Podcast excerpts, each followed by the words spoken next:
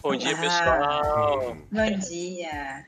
Bom dia a todo mundo aí que está acompanhando a gente hoje nessa manhã de domingo. Estamos começando o nosso 13 terceiro episódio do Cabeça Ativa. E hoje é com muito prazer que a gente recebe a Fernanda aqui para bater um papo, conhecer um pouco mais da sua trajetória de vida e o seu trabalho atual também, ver como é que é esse dia a dia. E... Prazer é todo meu, obrigada pelo convite, gente. Obrigado a você. E antes da gente passar a voz para Rafinha e depois para Fernanda dar o primeiro oi, eu queria lembrar que a gente está com a campanha aqui embaixo da Junta RJ, que está arrecadando dinheiro para a galera. É, eles vão comprar máscara e alimentação para o pessoal da famílias que estão passando problema na pandemia agora. Então, quem quiser ajudar, tá aqui embaixo. Eu acho que é aqui embaixo que tá os dados e tudo mais. Você pode ir lá conhecer, tem no Instagram. Fica à vontade para ajudar. Qualquer valor sempre ajuda esse pessoal né, nessa momento de pandemia. Então, Rafinha, bom dia. Bom dia, meu amigo. Agradecer quem está nos acompanhando aqui ao vivo, quem está nos acompanhando gravado no YouTube. Sempre uma felicidade e agradecer a Fernanda por estar tá disponibilizando o tempo dela de estar tá aqui com a gente para vir bater esse papo. Vamos nessa. Fernanda, a gente sempre começa aqui o nosso papo é, querendo saber um pouquinho mais é, de como era a Fernanda pequena, Fernanda lá na adolescência, Fernanda na escola, como é que era em relação a algum tipo de matéria, se algo já te chamava atenção que hoje você vê que é muito presente na sua vida, é, para poder entender um pouco mais dessa trajetória até chegar no momento atual, né, que a gente acha que é bastante importante esses momentos. Eu acho que desde criança eu sempre fui uma criança muito comunicativa muito falante, muito desinibida.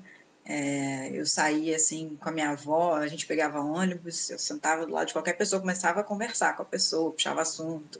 Eu era uma criança muito falante. Na adolescência, acho que isso mudou um pouco.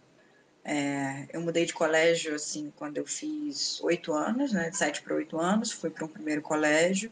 Aí eu estudei nesse colégio até os 15, 16, e aí com 16 anos eu fui para um terceiro colégio. Mudei, nesse primeiro colégio eu mudei de bairro, né, mudei de casa e tal. Na adolescência, eu, nesse colégio que eu passei a maior parte do meu tempo, eu até considerava também que eu era uma pessoa comunicativa, é, popular, né, no colégio uhum. tem essas coisas. Mas conhecia muita gente, mas do meu grupo de amigas eu nem acho que eu era mais desinibida, digamos assim, né? Mas eu fazia parte das pessoas mais comunicativas. Não era a melhor aluna da turma, nunca fui a melhor aluna, mas tinha, tinha algumas matérias que eu sempre dei bem. Tipo, sempre gostei de português, literatura, geografia, inglês, até de biologia eu gostava, assim. Não era muito genial, não, mas eu era, assim, aquela aluna nota 7, sabe? Em biologia, eu gostava, achava legal. E depois eu mudei de colégio, fui para um colégio um pouco mais preparatório, né, para o vestibular, no segundo, fiz o segundo e terceiro ano. Nessa época eu nem já já estava mudando assim, já não era tão, já não estava no grupo dos extrovertidos, até porque fui para um outro colégio, né, não deu, uhum. não deu nem muito tempo, foram só dois anos de conhecer, de fazer tanta amizade assim. Tive poucas amizades, algumas que eu até mantenho, assim, que eu tenho contato até hoje mas foi diferente, assim, eu acho que eu fui para lá até com outro objetivo de pensar no futuro. Então, quando eu era criança, é, eu não pensava assim em profissão. Né? Tem criança que já fala, nossa, eu quero ser jornalista, e desde pequeno você tem esse objetivo. Não era o meu caso. Eu dançava, né? Sempre fui bailarina, fui atleta de ginástica rítmica. Eram meus hobbies e minhas paixões, assim mas eu sempre conciliei com o estudo, né? Tinham viagens, tinham apresentações, ensaios, treinos, coisas que demandavam muito até do meu tempo fora da escola, que eu até poderia ter dedicado um pouco mais é, só para estudar, mas eu conseguia organizar esse tempo. Então, eu sempre fiz muita coisa e, e dava conta de fazer tudo, assim. Não era melhor aluno da escola, mas passava de ano, sabe? Aquela coisa. E aí, quando chegou o ano de vestibular, né, que foi mais Tipo, o que, que você quer fazer? Eu sabia que eu era da área de humanas, mas. Eu falo, nesse período de vestibular, você já tinha uma noção? Como é que foi? Ou surgiram exemplos ali que facilitaram você ter é, algum direcionamento? Como é que foi esse período? Foi difícil, assim, porque ao mesmo tempo que eu estava preocupada com a escola, porque, como eu falei, né, não era a melhor aluna, tinha dificuldades, assim, matemática, física, química, então ah, meu Deus, tem que passar de ano e ao mesmo uhum. tempo eu tenho que decidir o que eu vou fazer na minha vida, né? Então era um pouco puxado. Mas eu ia sempre por opções, assim. Eu sabia que eu era da área de humanas, sempre soube, então não tem outra, outro jeito. Mas eu não, não sabia, assim, é, ao certo, eu não estava decidida de fazer para fazer jornalismo.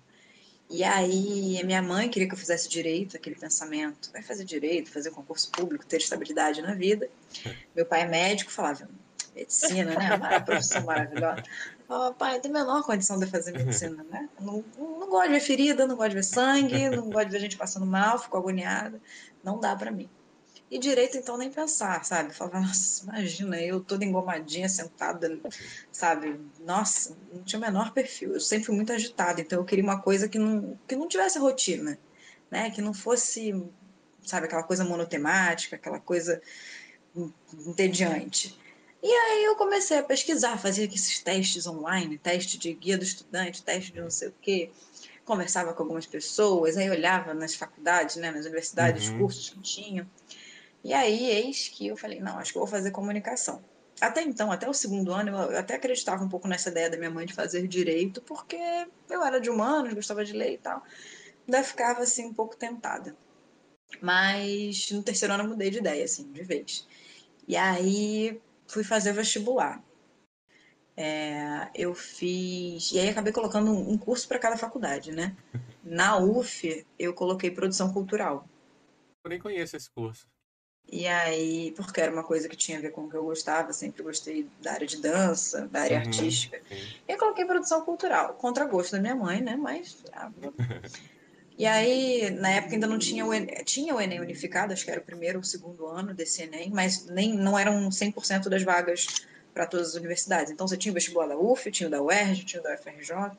Aí na UFRJ eu coloquei comunicação e no Enem você escolhia depois, né? E aí fiz da PUC, separado. E aí na PUC também eu coloquei comunicação. E o resultado da PUC é, é um dos primeiros, né? A sair a prova é antes, acho que saiu antes do Enem, antes das federais e tal. E aí tinha passado para comunicação na PUC. E depois de um tempo eu consegui uma bolsa de ah, 100%. Aí eu falei, ah, é para lá que eu vou, né? Porque a PUC era referência, é referência no curso de Sim. comunicação. Falei, ah, acho que eu me encontrei, acho que é isso, vou seguir, vou fazer. E ganhei a bolsa na PUC. E aí começou, né? Maneiro. É, Fala, Ravinha, desculpa. Não, eu ia perguntar como é que, como é que foi esse início. Foi, foi amor à primeira vista, né? Perguntar um pouco da relação, porque é até engraçado. Eu e o Igor, a gente estudou na mesma faculdade, Fê, e a gente, a gente teve momentos diferentes e é legal porque a gente fala assim, pô, teve um momento que você conseguiu curtir mais por conta da sua personalidade, o que aconteceu, enquanto eu estava sofrendo um pouco mais. E vice-versa, né? Momentos que ele curtiu mais e eu passei um pouco, um pouco mais de perrengue. Como é que foi para você essa experiência da faculdade? Foi prazerosa ou foi negócio difícil de estudar? Não, foi muito bom. Foi um período muito bom, assim. Eu acho que até sinto um pouco de falta da rotina. Eu gostava muito da PUC, é, das aulas, do, das pessoas, do ambiente, assim, eu gostava muito. Os primeiros períodos eram à tarde, e aí nesse início de faculdade eu ainda treinava treinava, eu era federada, eu competia e tal. Então eu conciliava, né? Era aquela coisa, saía correndo da faculdade e ia pro treino, assim, nem ficava muito nas festinhas, nada disso, não. Mas eu gostava muito, assim, das matérias. É... Nem todas, né? Assim, sei lá, você tem seis matérias, sempre tem uma que você fala, ah, essa é meio chata. Mas eu gostava muito. E aquele primeiro período é um, é um pouco introdução, né? Introdução não sei o quê, introdução, né? E na PUC, pelo menos era assim, né? até o terceiro período era o ciclo básico, porque era jornalismo, publicidade e cinema. Era todo mundo junto. E a partir do quarto período você já escolhia é, a habilitação, né? Se era jornalismo, se era publicidade ou cinema. E a partir do quarto, do quarto período você tinha matérias mais específicas. E aí eu acho que eu passei a gostar mais, porque tiveram muitas matérias práticas de jornalismo. Era rádio jornalismo, edição e não sei o quê, edição em TV, edição em rádio, é, telejornalismo, e aí eu gostei muito. E nessas matérias, né, nessas mais práticas, sempre tinha alguma coisa do, ah, no a último, último trabalho final, a turma tem que montar um jornal. Aí faz grupos E aí esses grupos, cada grupo fazia uma matéria, mas aí tem que ter um apresentador. E aí eu sempre levantava a mão. e aí a turma tinha que votar, né? Eu ficava olhando para todo mundo, tipo, Vota em mim. Votar em mim, né? vocês, vocês têm que me escolher. Mas assim, nem todo mundo queria, né? Tem muita gente tímida, apesar do curso de comunicação é, ter essa, esse estereótipo, né, de que todo mundo gosta de falar e aparecer, nem todo mundo é assim. Tem gente que não gosta, não gosta de câmera, não gosta de aparecer, não gosta... e eu gostava. Eu sempre gostei de falar, né? E eu falava, não, quero fazer. E aí, enfim, sempre fazia, sempre pedia, né, para o grupo votar em mim, para eu ser repórter do grupo, para ter essas coisas. E aí foi muito legal, assim, essa parte do meio para o final da faculdade foi muito interessante porque tinham essas matérias, mas ao mesmo tempo chegou uma hora que eu comecei a achar repetitivo. Assim, as matérias práticas, comecei a achar um pouco repetitivo e comecei a gostar muito das matérias teóricas, tipo é, história, tinha comunicação e literatura, peguei algumas matérias eletivas também é, do curso de cinema, tinha uma chamada Cinema e Psicanálise que eu adorava, tinha Cinema e Mito, que também é um pouco para esse lado, eu gostava muito, eu gostei muito dessa, dessas matérias de antropologia, de sociologia, e, e aí eu acho que eu também fiquei, ah, eu gosto dessas matérias mais teóricas também, sabe? Foi um diferencial, porque eu comecei a estagiar muito cedo, já comecei a estagiar no terceiro período. Então, a, a questão da prática, eu fui aprendendo, né? Assim, até um pouco mais no estágio do que na aula mesmo, na aula prática, que é muito bom, principalmente para quem não está estagiando, né? Não tem esse contato. Então, teve esse diferencial. E aí, quando eu já estava na prática, no estágio, eu comecei a gostar mais das matérias teóricas, né? História, cinema, essas eletivas de cinema que eu peguei, achei bem legal. Isso é bacana, né? Que você tá com o prático e o, o teórico ao mesmo tempo, que você vê exatamente, eu, e eu senti isso também na, na faculdade, quando eu comecei a estagiar, que eu via tudo que eu estava vendo na matéria na prática do dia a dia do trabalho. Então, assim, é, é um motivador, né? Uhum. Que eu acho que você tem a certeza de que você está no lugar certo e que é aquilo que você quer seguir, né? Total. Muito legal. Mas antes da gente seguir aqui na linha do jornalismo e tudo mais, como é que a gente chegou até hoje, eu fiquei curioso nessa parte da, do atleta, né? Da, que você ali é, fez ginástica e, e outros. É, balé também, não foi? Uhum, fiz. Até que idade você ficou? Porque foi algo que, pelo que você falou, era sério, assim, era algo bem forte, né? Uhum. Quando você abriu Na mão, ginástica Fê, desculpa, só, Oi? só complementando o Igor, desculpa. E quando você teve que abrir mão, né, para focar só como é que foi? Se foi tranquilo? Foi muito difícil. Imagino. Foi muito difícil. E é difícil para mim até hoje, assim. É, na ginástica rítmica, eu fiquei até o período de estagiar na Globo. Eu comecei a estagiar na Globo porque aí eu já não tinha tempo mesmo. Uhum. Isso eu tinha 21 anos ou seja, fiquei um bom tempo. Na dança, é, com 16 anos, eu tirei o meu DRT, né, o meu registro profissional. E aí, com 16 anos, eu comecei a dar aula, porque eu precisava ganhar dinheiro. Comecei a dar aula para criança, já tinha meu registro de bailarina profissional, de jazz, no caso. E aí, comecei a dar aula, e aí eu dançava, fazia parte de grupos que iam para festivais e tal, e, e era uma loucura, assim, era muito intenso. Mas, ao mesmo tempo, o esporte e a dança me fizeram ter muita disciplina muita responsabilidade e, e até amadurecer, assim, antes, né? Isso é uma coisa que você vê nitidamente em pessoas que foram atletas, que são atletas, e a gente leva isso para o nosso, pro nosso meio profissional, se o seu meio profissional, claro, for em outra área, né, como é o meu caso. E aí, na dança, eu consegui ficar um bom tempo, assim, depois que eu comecei na faculdade em si, eu deixei de lado um pouco essa área mais profissional de competir, de ir para festival e fiquei mais no hobby de fazer como uma atividade física, né? Ia lá, fazia minha aula, mas sem aquele compromisso. Hoje não dá para ir, tudo bem, né? Diferente de quando você tem o compromisso de que você não pode faltar, de que você tem que ir mesmo quando você está cansado e que você tem que estudar e tem prova no dia seguinte. Então, quando eu entrei na faculdade, eu comecei a a desapegar um pouco, digamos assim, sabe? Falar, não, não posso mais assumir tanta responsabilidade. Isso do meio da faculdade para o final, mais por conta do horário dos estágios. E aí, na ginástica rítmica, eu fiquei até quando eu comecei a estagiar na Globo. E na dança, é, eu comecei a não ficar mais nessa área tão profissional, ficar só na atividade. E aí eu fazia, depois de um tempo eu tinha que parar, e aí eu ficava só na ginástica, e aí depois, quando eu saí da ginástica, que eu estava só no estágio e na, E na, na faculdade, né, terminando a faculdade, eu comecei a fazer aula de balé só, tipo assim, duas vezes por semana, sabe? Ah, terça uhum. e quinta, uma hora e meia. Para ser a minha atividade física, né? Naquele período, como hobby, mas desapegando. E aí eu continuei até 2019, fazendo aulas assim. Aí eu fazia balé, depois parava o balé e fazia o street dance. Aí depois fazia o jazz, porque eu sempre gostei de muitas modalidades também, né? a pessoa que quer abraçar muito com as pernas. Essa sou eu. E aí eu fiquei até 2019. E eu só saí, só parei mesmo, porque eu me mudei. É, mudei de bairro, então já não estava mais naquela mesma escola de dança, não estava perto para ir. E o meu horário de trabalho também mudou. E aí eu tive que dar um tempo. E aí fiquei só, tipo, sempre fui muito ativa, então falei, ah, vou fazer só academia. Né? Fazendo academia normal, que aí eu vou no horário que dá. Ah, bacana.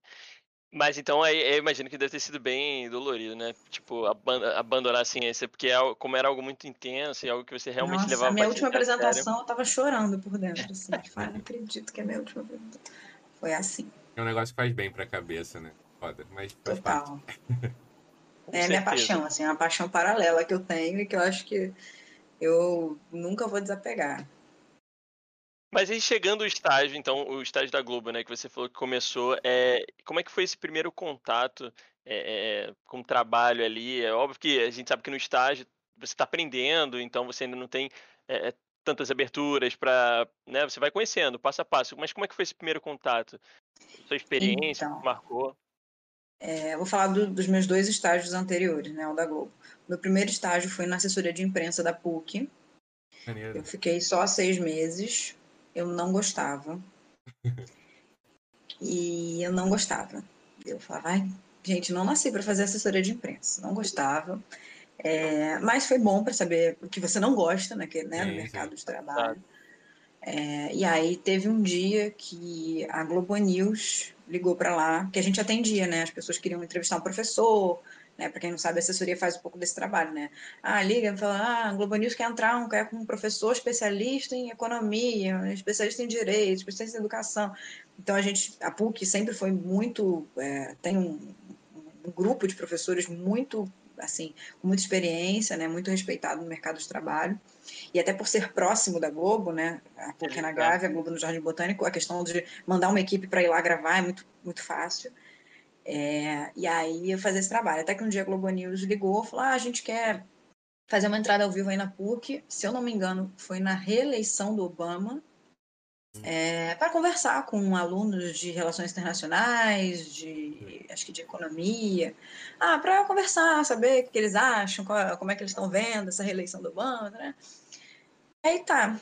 E aí marcamos essa entrevista e aí a minha chefe falou: "Ah, Fernanda, então desce para acompanhar" né? Porque a equipe, o repórter ia ficar lá, para não ficar perdidos, né? Dentro uhum. da faculdade tal. Falei, ah, ótimo. Aí desci.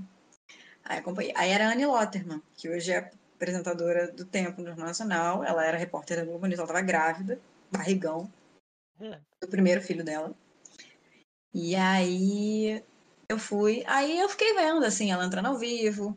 Eu falei, ó, oh, os estudantes de Relações Internacionais ficam nesse prédio aqui, então vamos ficar para esse lado de cá, que é mais fácil para você encontrar com eles. Aqui. E aí eu vi ela entrevistando, e eu fiquei olhando, assim, falei, cara, isso é muito mais legal. tipo, eu quero fazer isso, eu não quero fazer isso que eu tô fazendo, sabe? E aí eu fiquei seis meses nesse estágio na assessoria de imprensa da PUC, e aí depois teve uma, uma prova para o portal da PUC. Que era basicamente um, o site, que era o portal PUC Digital, era um site, você fazia matérias para esse site. Aí tinha um núcleo de, de TV, só que online, rádio e o impresso, que era não era impresso, né? Era online. E aí eu fiz a prova para trabalhar com, com TV. E nisso eu estava no quarto período, talvez, quarto ou quinto período. E aí fiz a prova, passei, tinha uma provinha teórica e tinha, tinha que gravar, né? Um, como se fosse uma passagem. E aí gravei, e aí fui selecionada. Aí comecei a estagiar no portal da PUC. E comecei a fazer matérias é, de, em vídeo, né? É, matérias de assuntos variados, só que, claro, é, a gente tinha uma supervisão, tinha uma professora que, que coordenava as equipes, né, que é, olhava seu texto, olhava. Então foi legal porque você começou, eu comecei a ter um, um, contato assim diferente da aula da faculdade, né? Eu vi o material pronto, era uma coisa que eu fazia, eu sugeria as matérias e tal, e tinha uma equipe, a gente saía, gravava, e foi bem legal. E aí, quando eu estava ah, no quinto para o sexto período, indo para o sexto período, em 2013, é, abriram as vagas para o programa estagiar, que, são, que é o programa de estágio da TV Globo. E aí eu me inscrevi, porque eles aceitam a partir do sexto período, né? Então eu estava no quinto já, se não me engano. Eu fiquei um ano no portal da PUC, mais ou menos, então foi esse quarto, quinto período, e aí no final do quinto, já indo para o sexto, eu me inscrevi, que era para começar em 2014. E aí é um processo, era um processo muito longo, eu não sei como está agora, mas você se inscrevia em agosto, aí em setembro começava a primeira etapa e era uma, e assim, você só sabia em janeiro. Caramba. Então foi, foi, foram todos esses meses, assim, várias etapas, várias dinâmicas. E aí tem etapas que você está só com o pessoal do RH, tem etapas que você está com gestores de algumas áreas, né? Porque primeiro o pessoal do RH, a partir das dinâmicas, vai te direcionando. Fala, ah, eu acho que essa pessoa combina mais com o esporte esse daqui com hard news, esse daqui com entretenimento. Então eles vão migrando. E isso para várias áreas, jornalismo, pessoal de engenharia, pessoal de economia, de administração, de direito. São muitas áreas, né? Uma empresa muito grande, então tem todos, todos os tipos de, de, de, de área. E aí eu fiquei no final, eu acho que me colocaram mais para a área da hard news, né? E aí, na minha, no meu, na minha última etapa, eu tinha sido direcionada para duas entrevistas, né, duas entrevistas finais, que era para o G1 site e para a área de comunicação interna da Globo. E a, eu, a, primeira entrevista que eu fiz foi essa de comunicação interna. E aí eles queriam alguém que falasse alguns idiomas, né? E, eu já tinha, eu já falava nessa época espanhol e inglês. E aí eles queriam alguém que tivesse conhecimento em outros idiomas para ajudar a fazer é, visita com, com empresas que vinham conhecer o Projac, etc. Só que o horário era muito ruim para mim. O horário de estágio era tipo de 10 da manhã às 4 da tarde.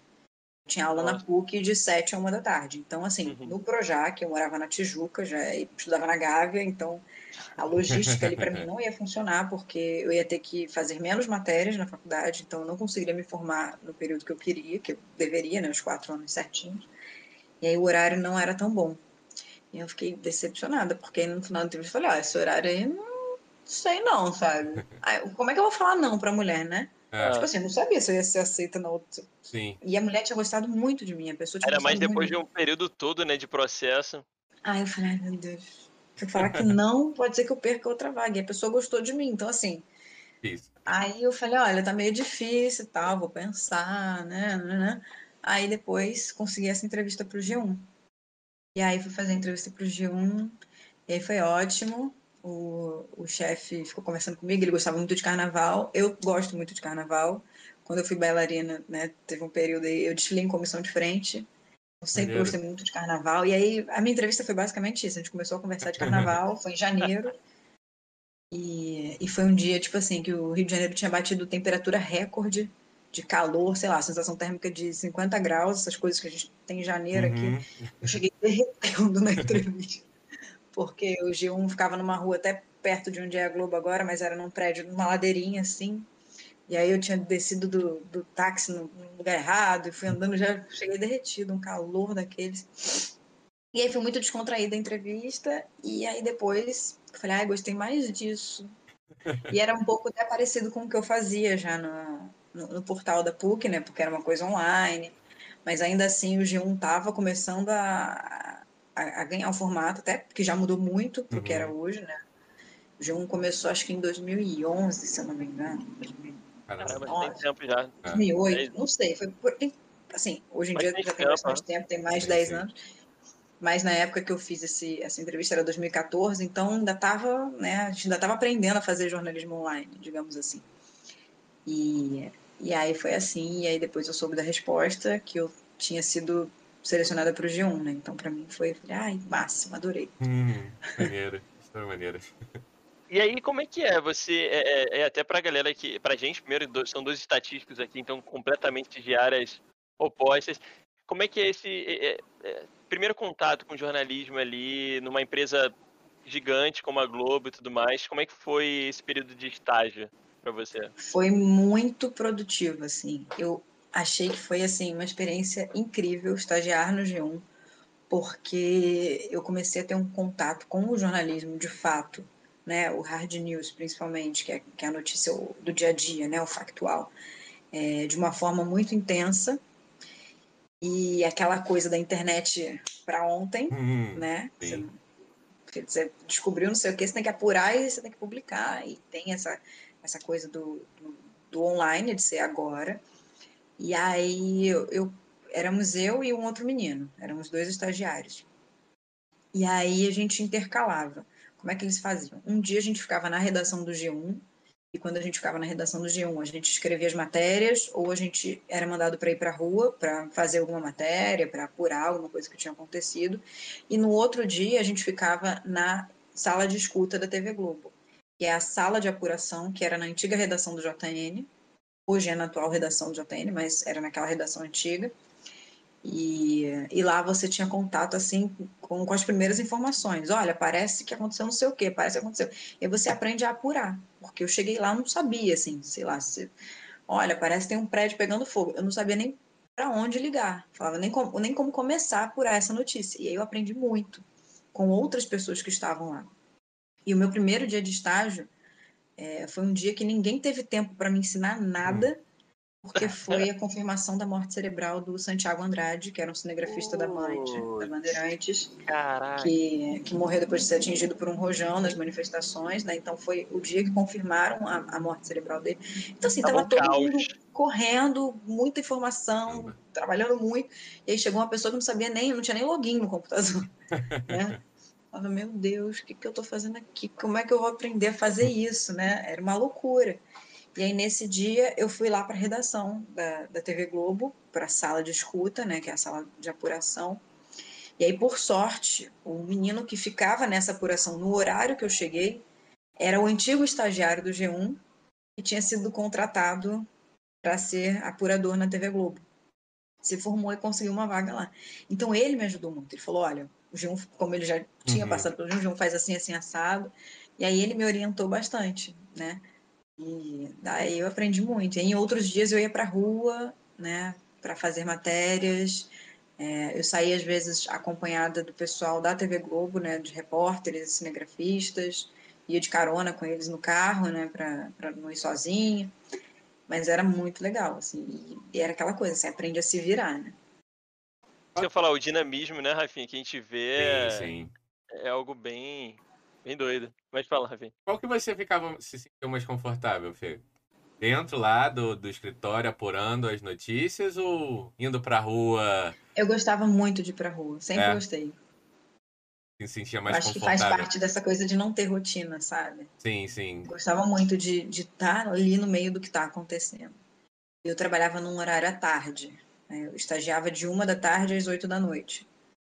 Então, mas foi muito bom, assim, essa parte de ficar na redação também era muito bom, porque eu tinha contato com os chefes, uhum. eu via como os chefes pediam, como tinha que produzir, o que, como é que eram algumas decisões, né? Quem mandar, para onde mandar a equipe, né? Para onde você manda, quando você não sei o quê, ó, tem que mandar fulano para tal lugar, fulano para tal lugar.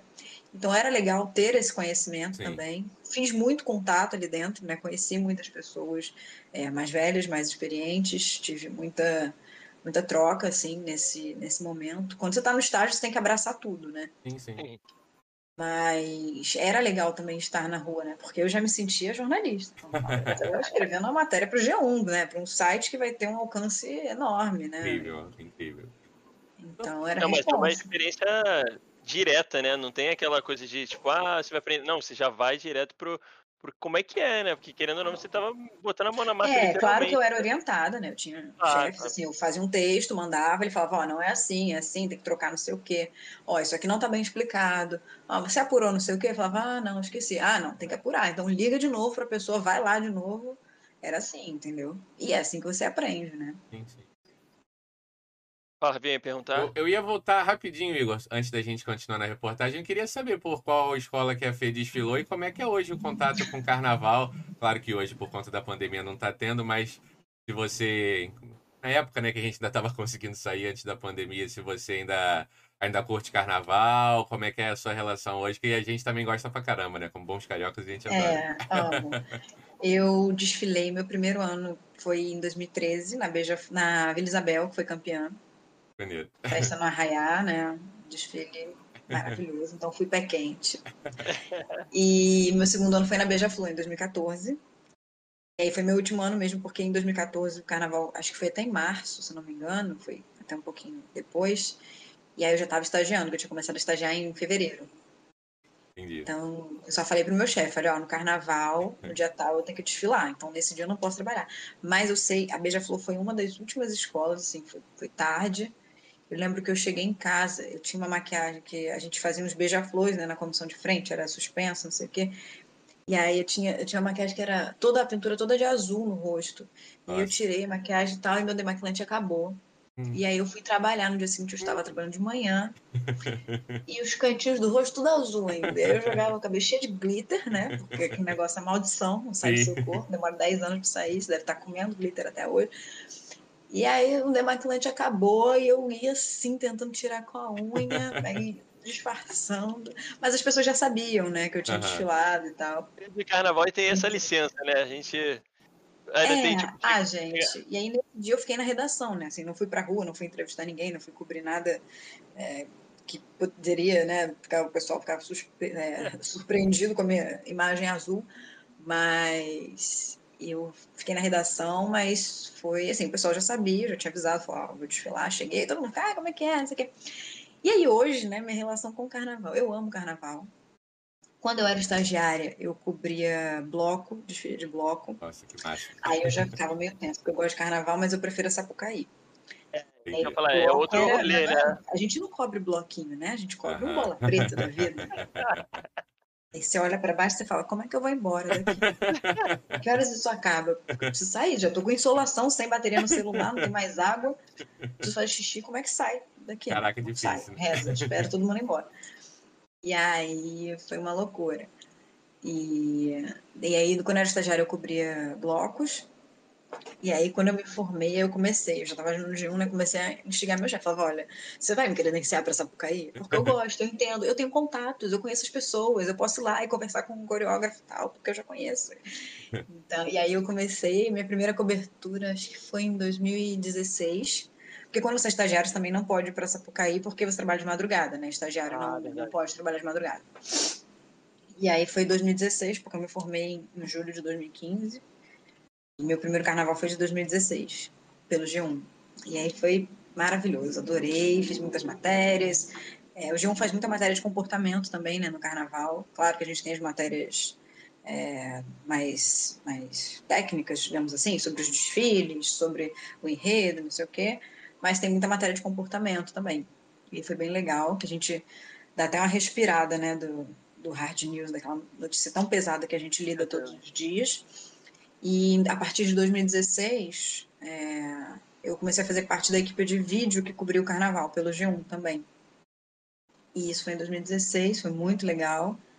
É, fazia entrevistas em vídeos. Em 2017 continuou. E aí em 2018. Nossa, você cobriu muito carnaval, então, né? Muito próximo. Ah, todo ano. E se me tirarem carnaval, eu vou, vou entrar em depressão, assim, porque eu vou ficar muito triste. Maneiro. Porque eu gosto de cobrir carnaval. E aí, em 2018, não sei se foi 18 ou 2019, o G1 passou a transmitir a apuração da Série A. Era uma coisa assim que não tinha na TV, então uhum. o G1 abraçou essa ideia para fazer em vídeo. E aí eu fui fazer a transmissão da Série A, apresentar no estúdio com um amigo, Daniel Targueta, que também é o meu guru de carnaval, que eu conheci ele lá na TV Globo, ele sabe muito de carnaval. E ele, é, ele era produtor especial né, da TV Globo, das matérias de carnaval. E, e, ele é um amigo, assim, virou um amigo até pessoal, a gente se dá muito bem fora do trabalho. E a paixão pelo carnaval uniu a gente, e aí éramos eu e ele, assim, né? Eu apresentava e ele comentava. Era, foi muito legal. legal. E eu fiz essa apuração da Série A por dois anos. Muito, legal. muito legal. Eu, eu fico curioso também é, para saber como é que é essa relação. É... Por exemplo, aconteceu algo na rua. Então você a, vai, a repórter vai apurar e tal, mas como é que é feita a equipe, né? Porque a gente sabe que não é só repórter, tem um cameraman, tem não sei o quê. Né? Como é que é essa, essa relação, sabe, do, da galera que vai pra rua para pegar o caso acontecendo e tudo mais, com a galera que tá ali dentro do, digamos, do escritório, ali, né, fazendo toda a parte de redação e tudo mais. Tem que ter muita sintonia, né? A gente trabalha numa empresa de comunicação com comunicação, então a gente precisa se comunicar. E a gente precisa da ajuda dos dois lados, porque enquanto um está fazendo uma coisa, o outro está fazendo outra que da rua você não consegue fazer e da redação você não consegue fazer, né? E vice-versa. Então, é uma coisa que a gente se ajuda. É, as equipes são separadas no dia anterior, né? A gente recebe uma que a gente chama de capa da pauta, que é que tem um chefe de reportagem que fala: amanhã fulano entra tal hora, fulano cinegrafista tal, fulano cinegrafista tal. E aí quando acontece alguma notícia, depende do horário, quem está no horário, quem está mais perto, ou quem cobre mais aquele tipo de notícia até, né? Dependendo da, da situação. E aí você vai para a rua. Só que cada caso é um caso, assim, não dá nem para eu te dar, olha, é sempre assim, ó, você vai, não, não é sempre assim, não existe sempre assim, mas, por exemplo, vou te dar um exemplo. É, não sei, vamos supor, temos um assalto com refém na rua tal, a equipe vai para lá. Lá, a gente está tendo noção do que está acontecendo, mas você precisa de informações, se for o caso, né, do, do BOP, da Polícia Militar, do governo, da Secretaria de Segurança, da Sete Rio, por causa do trânsito que fechou, né? São, são, várias, são vários órgãos, né? Tem, existe essa questão da, da, gestão da logística ali que você precisa saber. E aí lá, a pessoa que está lá, ela nem sempre tem um porta-voz, né? A equipe da, da Polícia Militar, até chegar um porta-voz, ou até chegar alguém que consolide todas as informações para passar para a imprensa, isso é muito via assessoria de imprensa também. E é nota oficial, né? Se a pessoa, a assessoria de imprensa e tal, manda uma nota oficial, ó, tá acontecendo isso, isso e aquilo.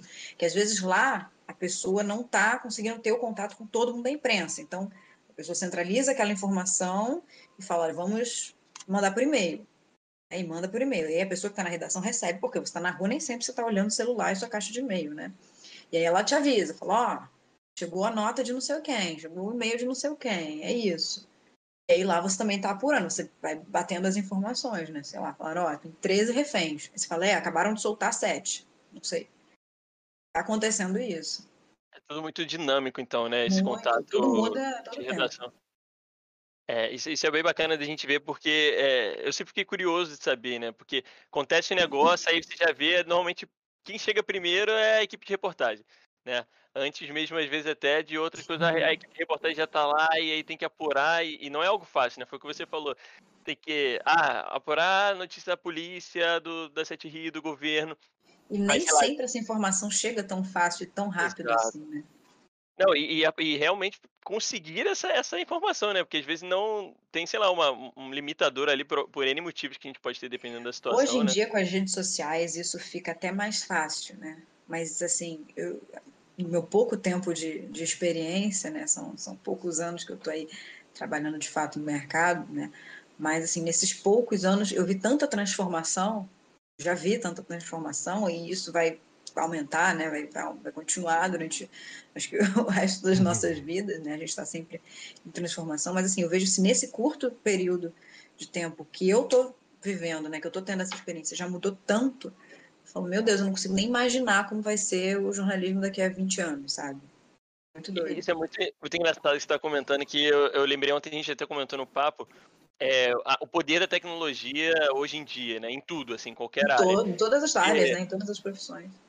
É, a gente está trabalhando de home office, né? Devido à pandemia. E o meu hobby nesses últimos dias aí tem sido ouvir a CPI. Então eu fico trabalhando ouvindo a CPI rolando o dia inteiro lá. E nessa semana, por exemplo, teve um pegaram lá um vídeo X de uma declaração, instantaneamente no Twitter, a galera compartilhando não sei o que, e fez com que aquilo chegasse lá nos senadores em Brasília, no meio da CPI, e foi utilizado. Então, assim. o cara da SECOM, é... não foi? A fala dele. Do, do, da SECOM, do, do Flávio lá. É. E aí você vê que o, o, é um movimento, é, Flávio não, desculpa, Fábio, é, é um movimento absurdamente rápido, né? Porque a notícia ela tá voando na internet Exatamente. e, e até o poder, né, do, do usuário, né? Hoje não, não só é, grandes mídias, e tem um lado bom, um lado ruim isso, né? É, pra bem e pra mal, né? Como em todos os casos. Mas a notícia voa, assim, né? Então, eu imagino para vocês também no dia a dia isso tem os dois lados, né? O lado bom da notícia chegar rapidamente, mas também o lado ruim de, tipo, até que ponto essa notícia aqui... É porque, assim, por mais que ela chegue rápido, a gente, dependendo da forma como essa notícia chegou, como essa informação chegou, a gente tem que apurar. A gente tem que conferir se aquilo é verdade, né? Chega e muita informação que, a todo tempo. E fica essa, é uma dinâmica complicada, porque a quantidade de informação que deve chegar, né? E para você apurar, tem um lado positivo que está chegando informação, mas para você apurar talvez é até mais complicado pela, pelo tudo, né? Pela quantidade. Eu imagino que... E aí essa coisa você vai para todos os lados, né? A pessoa que está na redação está apurando, a pessoa que está na rua está apurando, e é uma colaboração, né? De todas as partes. Ó, eu queria aproveitar, então, é, a gente tinha falado das perguntas aqui, o Guilherme já mandou, ele tá aqui, ele já deu oi e tal, tá te acompanhando. Ai. E ele mandou uma pergunta que a gente, acho que a gente já poderia introduzir. Boa. Ele, como bom historiador, adora escrever, mandou grande aqui. Vou ler aqui. que medo. ele mandou assim: Que bom ver aonde você chegou, Fernanda. É, sou testemunha do sonho que você sempre é, nutriu pela profissão. Gostaria que você falasse um pouco sobre o episódio em que você teve que rebater o argumento é, machista do Crivella, de que mulher não, não entendia sobre futebol. É, o que te fez é, rebater aquela declaração? Como foi a repercussão da, do pessoal que estava ali ao redor, dos outros repórteres e tal? É, só contextualizando, né, para é, quem não sabe. É, foi um dia, eu não lembro direito, mas foi alguma, alguma em alguma situação teve é, uma uma, uma onda que bateu na, na ciclovia Tim Maia. Uhum. Né? Não foi aquela primeira que, que, que, tiveram dois mortos, não. Foi alguma outra situação que a onda bateu e aí desabou um outro trecho, né? Isso aconteceu algumas vezes, infelizmente. Agora parece que a ciclovia está inteira, pelo menos até hoje. Uhum. Mas tiveram algumas situações que ai, desabou um trecho. E, enfim, como isso estava sendo recorrente, né, num curto período de, de, de, de espaço-tempo, isso aconteceu algumas vezes. Eu não lembro, em alguma situação, o Crivella falou: ah, acho que tem que mudar o nome da ciclovia para ciclovia Vasco da Gama, porque está caindo, né? já caiu tantas vezes. E aí, logo depois, o clube, né? o, o clube, o Vasco da Gama, é, mandou uma nota de repúdio, né? Falou que era uma piada sem graça. Eu não lembro qual era a nota, mas era algo do tipo como se fosse uma piada sem graça. Que numa dessas situações é, pessoas morreram, tá. né? Então era uma situação muito grave. E você não pode ficar brincando, né, com um trecho de ciclovia caindo, né? Porque Principalmente pelo cargo que ele exercia, né? Pelo amor de Deus. Né? E aí foi uma piada infeliz, e aí isso teve repercussão. E aí no dia seguinte que o, que o Vasco tinha, tinha mandado essa nota, é, tinha uma agenda do Crivella, ele ia visitar uma obra, sei lá onde, não lembro agora onde era. E aí eu fui. Coincidentemente, além de mim, tinham outras repórteres de outros veículos de comunicação. Todas mulheres. Nós éramos, acho que quatro, três ou quatro. E o Crivella estava lá, acompanhado de algumas pessoas, um representante de não sei o quê, secretário de não sei o quê, nananã, todos homens. E aí eu perguntei a ele, né? Eu falei, ah, Crivella, o Vasco é, mandou, falou tal coisa. Queria saber se, o que o senhor tem a dizer sobre isso. E aí ele falou num tom do tipo, ah, a gente não pode nem mais soltar piada, né? Hum. E, ah, porque você, você não entende nada de futebol. Sobrou para é, você? Eu não lembro agora o tom, assim, a, a frase, né, que ele falou. Hum. Mas é, como se ah, a mulher não entende de futebol, né? É, alguma coisa do tipo. E aí, só que ele não falou assim explicitamente, né? Falou de uma forma dando a entender. E aí eu retruquei, falei, então o senhor quer dizer que mulher não entende de, não pode entender de futebol? É, tipo assim, não, não, não pode mais fazer piada, a gente não pode mais fazer piada. Aí ele ficou um pouco assim, nisso, quando ele, enquanto ele estava falando, né, essa, dando a entender isso, as pessoas que estavam ao lado dele, os apoiadores, os secretários, sei lá o quê, estavam, todo mundo sai dando aquela risadinha, tipo, ah, que engraçado. E aí eu fiquei, na verdade, eu fiquei sem reação, né? Você fala, não, será que é isso mesmo que eu tô pensando? E aí eu perguntei. Eu retruquei, falei, então o senhor quer dizer que, que mulher não pode entender de futebol? Ah, não, não é bem isso, não sei o quê. Ele tentou se esquivar, enfim. E aí, logo depois, é, a gente. Eu cheguei na redação, eu já tinha falado com o meu chefe, falei, olha, ele deu a resposta assim, assim, assado, eu perguntei, e aí. Não, então a gente tem que citar isso na matéria. E a gente citou isso na matéria. O RJTV também. Nessa época eu era do G1, mas eu tinha saído com um cinegrafista da TV Globo, porque eu já estava meio que fazendo coisas para os dois, né, para a TV também. E aí eu tinha ido só para gravar, né, com, com o Crivella para o G1 e para a TV. E aí avisei o pessoal da TV. E aí, quando essa matéria foi ao ar, quando isso saiu, né, os outros veículos também deram, né, as outras pessoas estavam lá, acho que era Band, CBN, não, não lembro agora quais eram os veículos. E aí isso gerou um, uma movimentação muito grande no Twitter, principalmente, e principalmente com relação às mulheres que trabalham no jornalismo esportivo. Né? E, e existem profissionais Exato. excelentes, né? Mulheres que entendem muito de futebol, muito mais do que muito homem, né? Que isso não tem nada a ver você gostar de futebol, você entender de futebol. E, e aí, enfim, isso gerou uma mobilização muito grande. Foi um comentário, foi um comentário infeliz, assim. Na hora, é, eu fiquei até um pouco chateada, porque você se sente numa situação assim.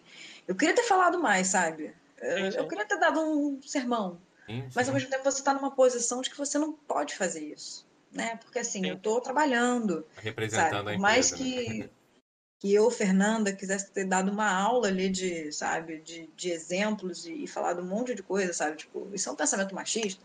Eu não podia falar isso, né? Claro, assim, é, é, muito complicado você falar, até porque é um prefeito da sua cidade, né? Mas você tem que contestar. Claro. Então, eu acho que eu fiz de uma forma bem sutil, né? E, e enfim, teve uma repercussão grande. Eu acho que, é, querendo ou não, eu lembro de, desse, desse fato também. Eu acho que repercutiu. A, a sua reação por mais ponderada que fosse, repercutiu positivamente dentre as pessoas de tipo, é isso aí, sabe? Como, como assim? E, e não, eu só quis esclarecer, falar, então é isso, é, né? Que você tá dizendo, claro, só, né? saber se eu entendi direito, né? Foi um pouco assim. Não, mas é, é, são essas situações que, enfim, a gente tem visto cada vez mais, né, acontecer, é, enfim, em vários setores políticos a gente vê esse tipo de, de situação. E, e até um ponto, puxando um gancho essa pergunta do Guilherme, primeiro agradecer a pergunta e também agradecer você, Fernando, por ter respondido. É... Como, é que, como é que é hoje, no ano de 2021, é, num período que a gente sabe que a internet está voando informação para o lado bom e para o lado é, ruim também da coisa. É, como é que ele dá com isso, né? Com a reportagem e tudo mais, e a contestação de muitas pessoas, né? De parte da população que fica nessa enfim, esse pensamento de que, ah, porque a mídia não sei o que, e agora preferem acreditar em algo que não tem nem fonte, não tem fundamento de nada, do que realmente acreditar numa mídia que tem um trabalho árduo pra caramba, né? É, eu acho que isso faz parte do nosso período de transição, assim, de ter muito espaço com, com a internet, da, da internet ocupar um peso muito grande e ter um alcance muito grande, né? até mais em certas situações do que a própria mídia tradicional. Mas eu acho que as pessoas têm liberdades, né? têm liberdade de escolher no que, que elas querem acreditar, no que, que elas querem assistir, por onde elas querem consumir a informação. Mas eu acho que, que tem que existir respeito, né? A pessoa ela pode falar o que ela quiser na página dela, na rede social dela, desde que o direito dela não ataque o meu, né? Que, que não seja uma coisa agressiva, que não seja uma coisa para prejudicar, né? Se for o caso, de uma forma até errada, né? A, imagem de outra pessoa, de um profissional que seja. É, eu acho que a gente tem que ter muito cuidado, né? Consumindo informações sem saber de onde elas vieram, porque a gente sabe que existe uma máquina de produzir informações falsas e, e, e mudar algumas coisas, e hoje em dia fazer montagens até, né, com áudio, com vídeo, com, com texto, editar, né, e, e, essa edição mudar completamente de fato o que, que era aquilo, o que, que foi aquela fala, o que, que foi aquele comportamento, aquele gesto. É, eu acho que as pessoas precisam ter consciência disso, né? Eu acho que o trabalho jornalístico é muito sério, né? Ninguém é obrigado a gostar do canal A ou B, do veículo A ou B, mas existem tantos, tantas, tantos meios de comunicação, tantos veículos profissionais né, que, que trabalham com isso. É, e eu acho que isso vai muito, não, não da sua linha de pensamento, mas por onde você quer acreditar naquilo, de onde você vai começar a consumir aquela informação, porque você pode assistir e não concordar. Não concordar com aquilo que foi exibido, não concordar com a forma com, com, que, com que aquela notícia foi contada, né? Mas você sabendo que tem uma fonte, ele olha, segundo não sei o quem, de acordo com não sei quem, não sei o que foi apurado por não sei o que, do que pegar uma coisa que você acha ah, isso daí é de acordo com o que eu penso, né? E a frase tal que não sei, né? Sei lá. Imagina, olha, eu vou acreditar que vão começar a distribuir chocolates de graça chocolate bom, o melhor chocolate, vai começar a ser distribuído direto. Nossa, é o meu sonho. Mas quem disse isso? Onde é que tá escrito isso? É? Eu adoraria, eu adoro consumir chocolate, eu quero comer chocolate todo dia, né? Parar de, de pagar caro num chocolate bom. Entendeu? Assim, é um exemplo banal, mas de coisas Não, mas faz você... sentido. Né? Sim, sim. Porque hoje eu acho que as pessoas tendem a só ler também a, a... O título, né? O título, exato. Então, e né, nem vê da onde é, né? Não vê nem qual é a fonte daquele lugar. Não, e às assim, vezes ah... a data. Às vezes é realmente aquilo. Sim. Aí você, aí você fala, isso aí é de 2005. Não, Realmente não tem... aconteceu aquilo. Em 2005. Zero contexto com, com o momento atual, né? Total. Sabe? É, e você vê um vídeo, né? Olha só o que, que o apresentador está falando. Você fala, é, essa pessoa era apresentadora em 2004. Em outro contexto, em outra... Realmente isso aconteceu, mas não foi hoje, né? Isso é uma pena muito grande, né? porque o acesso ao WhatsApp, por exemplo, que é a principal ferramenta de divulgação, assim, né? É, é, é, absurdo, né? A quantidade de pessoas que têm acesso ao WhatsApp no Brasil, ela é, ela é muito gigante. E a quantidade de pessoas que é, acreditam que a internet se, se é, é, o WhatsApp e o Facebook, muitas vezes é isso, né? É, você conhece isso até tem pesquisas e tudo mais que mostram que parte da população acredita que quando se fala de internet é WhatsApp e Facebook, ponto, acabou. É, eu acho que os próprios, que esses próprios aplicativos e sites estão trabalhando até para tentar é, melhorar um pouco isso, por exemplo, a quantidade de encaminhamentos de uma mensagem, né, de, é. WhatsApp. Reduzindo, né? Isso mudou por conta é, de, de, tudo que aconteceu. Tem gente que acha que isso é até um pouco de censura, né? Eu, eu não acredito nisso. Eu acho que a gente tem que é, que, que, tudo tem limite, né? Que, que se a plataforma está deletando aquela publicação porque ela infringe as regras, né? Você, quando se cadastrou lá, você aceitou um termo. Você pode não ter lido aquele termo todo. Mas Exato. você aceitou. Ele falou ali, concordo com não sei o quê. Então, assim, é, é uma discussão muito ampla, né? Mas. Mas, olha, eu tô vendo aqui que a gente tá quase chegando meio-dia, a gente sabe que tem um tempo limitado, então a gente pode ir indo pro, pro finalmente. Eu tinha uma pergunta sobre quando você falou da questão do tem um horário de vocês saírem para fazer a matéria, né, que é definido no dia anterior. Mas é o repórter ele sempre está pronto para qualquer a qualquer momento chega uma mensagem, tem que cobrir o negócio, é perto da sua casa e tal. Como, como é que é isso? não? Nem sempre você está pronto. E às vezes você entra, vamos dar um exemplo, né? Sei lá, meio-dia, às 11 horas aconteceu um fato e as pessoas precisam antecipar a sua equipe. Então te ligam, falam, você pode chegar? E aí se você não puder, vai ligar para outro.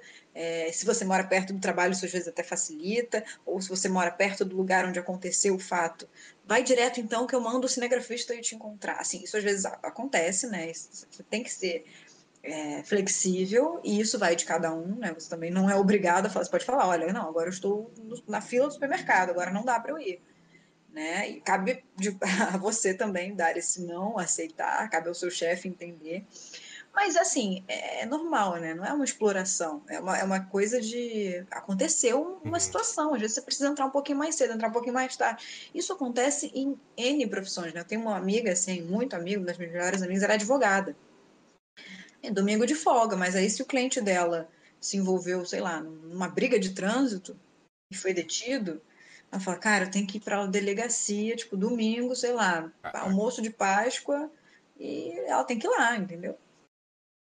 Não, é, eu entendo que isso faz parte muito da profissão, né? E, e, e eu acho que também tá, tem muito a ver com aquela questão de dinamismo que você comentou, né? É, é isso, né? Tá, é inerente à, à vontade. E o, o, que. Você teve alguma situação assim? Qual foi a situação que mais você consiga lembrar, assim, que teve essa. Tem que correr para lá, aconteceu tal coisa, tem algo que te marcou assim? Talvez você não estivesse tão preparada, de ter que se arrumar rápido, né? Tava... Ai, já aconteceram algumas vezes, assim de ter que chegar logo, de ter que ir logo, é, de às vezes não saber nem direito o que está acontecendo e, e, ter que correr para lá, né? Eu já cheguei, assim, isso acontece às vezes você está com a roupa errada na, no lugar errado, né? Você fala, ah, sei lá, hoje eu estava marcada para entrevistar, não sei, o governador. Né? E aí você vai um pouquinho mais arrumado. Ah, vou botar um blazer, né? Vai ser num lugar com ar-condicionado, então vou botar um blazer. Ah, vou colocar um saltinho, né? Sei uhum. lá, vou um pouquinho mais arrumado, na calça jeans. E aí, de repente, falou, ó, você vai ter que ir pra praia que encontraram, sei lá, 10 golfinhos na areia. Aí você tá de blazer, um calor, de salto. Isso às vezes acontece, assim. Eu não consigo te, te falar um caso específico, sim, sim. mas já aconteceu é, já aconteceram algumas situações do tipo de você não estar tá preparado e de você, às vezes, não estar tá nem com o cabelo direito, e principalmente a gente que é mulher tem até um pouco mais dessa vaidade, né? De ah, mas isso aí, paciência, você vai, você tira o cabelo mesmo, então você pega a chuva e borra a maquiagem, tá tudo certo, o importante é a notícia, né? A gente desapega um pouco disso.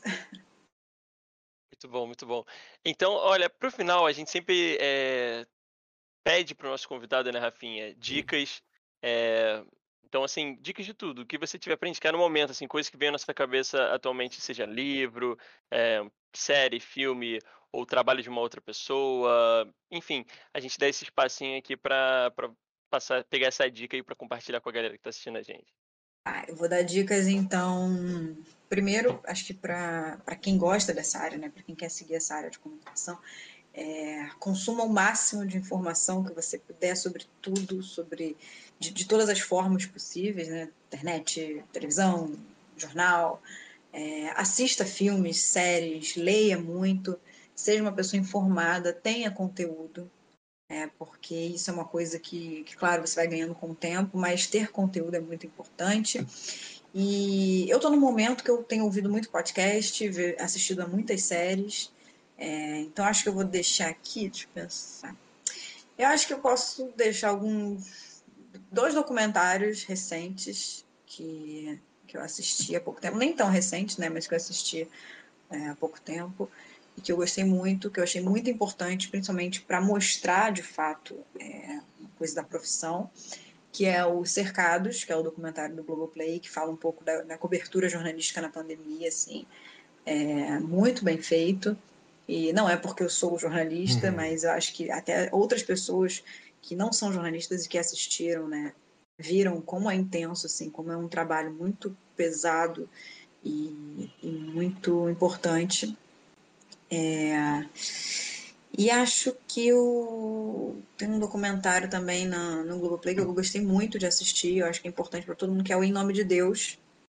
É sobre o João de Deus, né, que também tem essa coisa jornalística, né, foi um trabalho investigativo, jornalístico, mas que como mulher assim me tocou muito, principalmente por saber que existem muitos outros Joãos de Deus, né, por aí. Eu acho que... Eu até assisti aqui em casa, eu acho primeiro capítulo, alguma coisa assim. Eu lembro e foi bem pesado. A gente até parou no meio do caminho. A minha esposa não, me, não se sentiu muito confortável na hora de ver. A gente parou. É bem pesado. É bem pesado. É. Mas é o trabalho realmente importantíssimo, inclusive, né? Para mostrar, é, tirar, abrir as cortinas muito, desse caso aí. Muito, muito.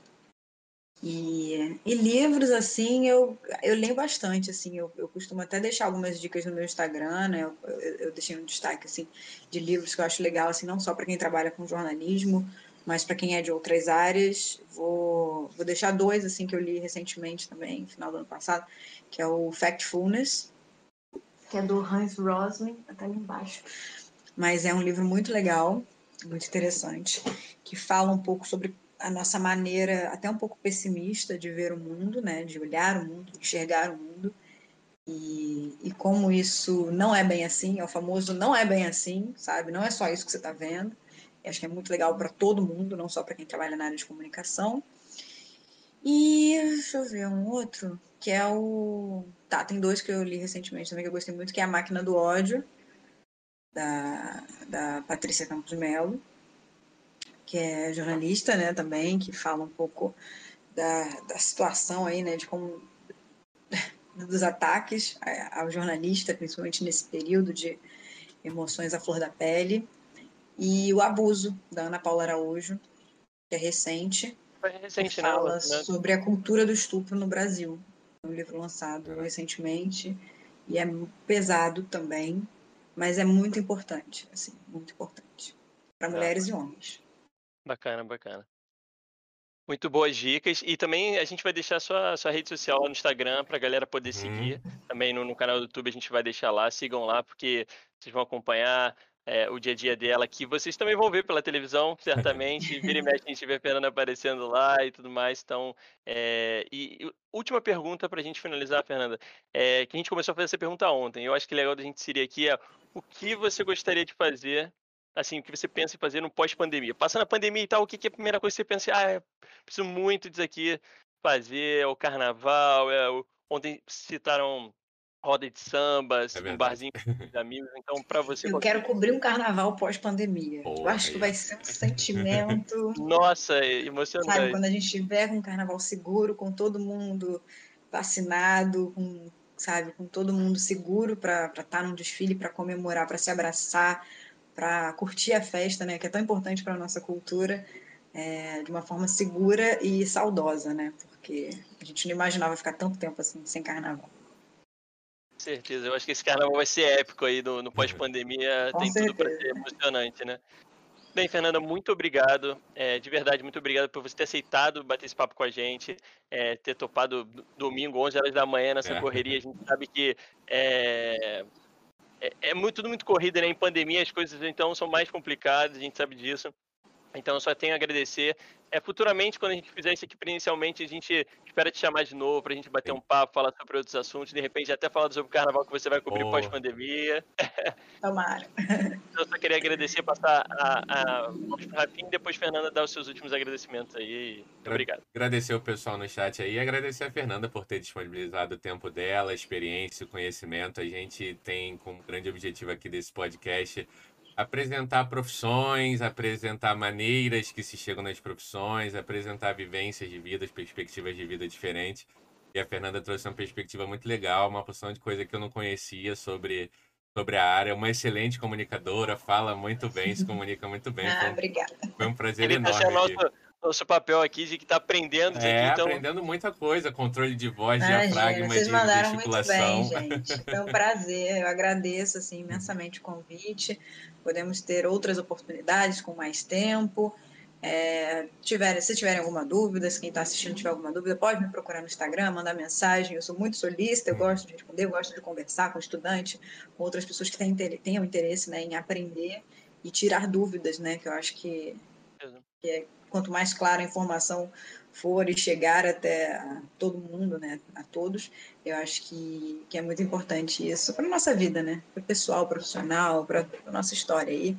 E agradecer, obrigada e parabéns pelo projeto. Que venham aí mais, mais entrevistas. Obrigado. obrigado, gente. Bom final de semana. Se cuidem aí. E sábado que vem a gente tá de volta com mais um episódio de Cabeça Ativa. Valeu. Tchau, tchau. Tchau, tchau.